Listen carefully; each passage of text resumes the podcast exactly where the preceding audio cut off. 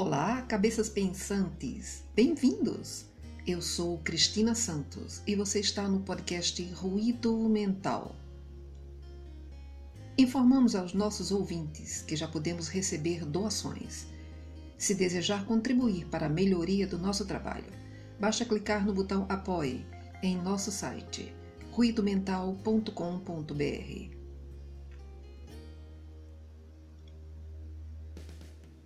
Como está vivendo a geração dos anos 50?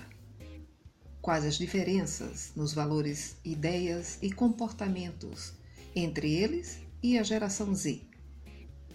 50 mais é o título do episódio de hoje. O podcast Ruído Mental está no ar. Nascer nos anos 50 ou 60 foi uma barra uma geração criada para romper com a anterior, mas essa chegou ao mundo para mudar todos os conceitos de várias gerações. Nessa época, chique era ter televisão, chuveiro elétrico e se orgulhar da Declaração dos Direitos Humanos. Casar era para sempre.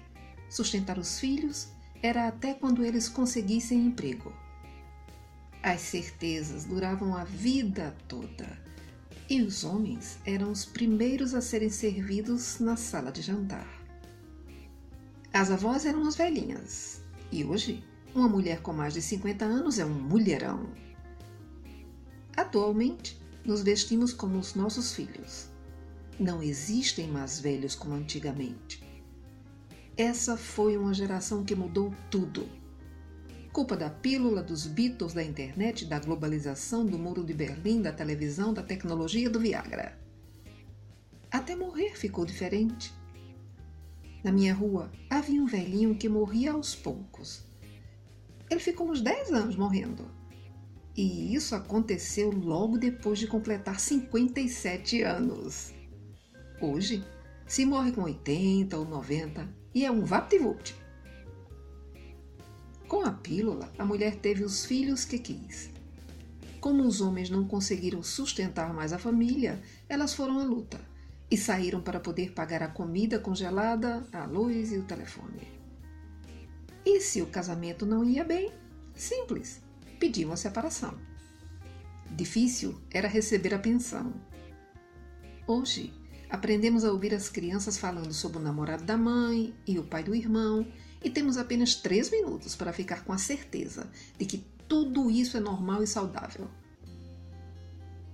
As pessoas que têm mais de 50 anos têm apenas 15 minutos para dar uma opinião sobre o clima da Terra, o aquecimento global, os transgênicos, as mortes das baleias, a guerra no Afeganistão, o orgasmo múltiplo, a falta de empregos, os preconceitos e as vacinas. Sem esquecer de ser politicamente correto, é claro. Em 50 anos, tiraram a filosofia da educação e, como o pensamento era reprimido pela revolução, tudo virou libertação. Pedagogia da libertação, teologia da libertação, psicologia da libertação. E deu no que deu. Burrice liberada, burrice eleita. As pessoas de mais de 50 anos aprenderam na marra e na rapidez a assimilar todas as mudanças do mundo. Os filhos, por falta de emprego, não têm mais anseios de ir embora. Ficam morando eternamente, mandando na casa, com direito aos controles remotos na mão, da TV, do ar-condicionado e do videogame. Afinal, quem detém o poder do controle remoto manda na casa. Um amigo lá na casa dos 50 contou que quando era pequeno, o seu pai sentava-se à mesa e era a sua mãe que servia os pratos. Quando era galinha, ela vinha inteira. E como seu pai gostava de sobrecoxa, pronto, as duas eram dele. Meu amigo também adorava sobrecoxa e sempre ficava pensando que, quando se casasse, também se sentaria à mesa e poderia comer quantas ele quisesse.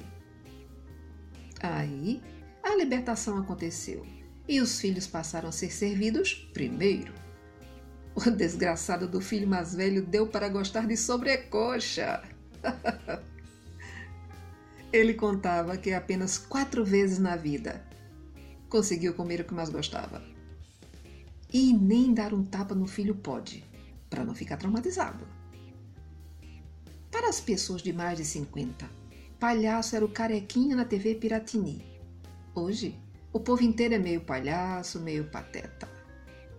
Naquele tempo, ladrão era batedor de carteira. Hoje, os ladrões tomaram conta dos palácios, da Câmara e de uma cidade que não existia, chamada Brasília. Naqueles anos, a vaca não ficava louca. No Rio Grande do Sul só tinha enchente. Presidente não surtava. Movimento social era reunião dançante. Dia da mentira não era data nacional. Piercing, quem usava era índio botocudo. Mansão do Lago era algo de filme de terror e não lugar onde se divide dinheiro. Quadrilha era dança e não razão de existir de partido político. Operário era padrão e não rimava com ladrão. Ninguém tinha um esqueleto no armário nem dava tiro no pé. Manteiga era usada pelo Marlon Brando no último tango em Paris. Pizza se comia em casa e era bem alta, com molho de tomate e sardinha. Hoje entregam uma toda semana no Congresso do Planalto. Naquele tempo, o Clube dos Cafajestes eram uns playboys e não um país. As pessoas de mais de 50 anos estão assim, meio tontas, mas vão levando. Fumaram e deixaram de fumar e beberam uísque com muito gelo. Hoje tomam água mineral. Foram marxistas até descobrirem quem foram os irmãos Marx. Agora não tem mais certeza de nada e a única música dos Beatles a tocar é É Help. Se gostou do nosso episódio, siga-nos para receber nossas novidades em primeira mão. Fique bem e em paz. Estaremos juntos no próximo episódio do podcast Ruído Mental. Obrigado pela sua audiência.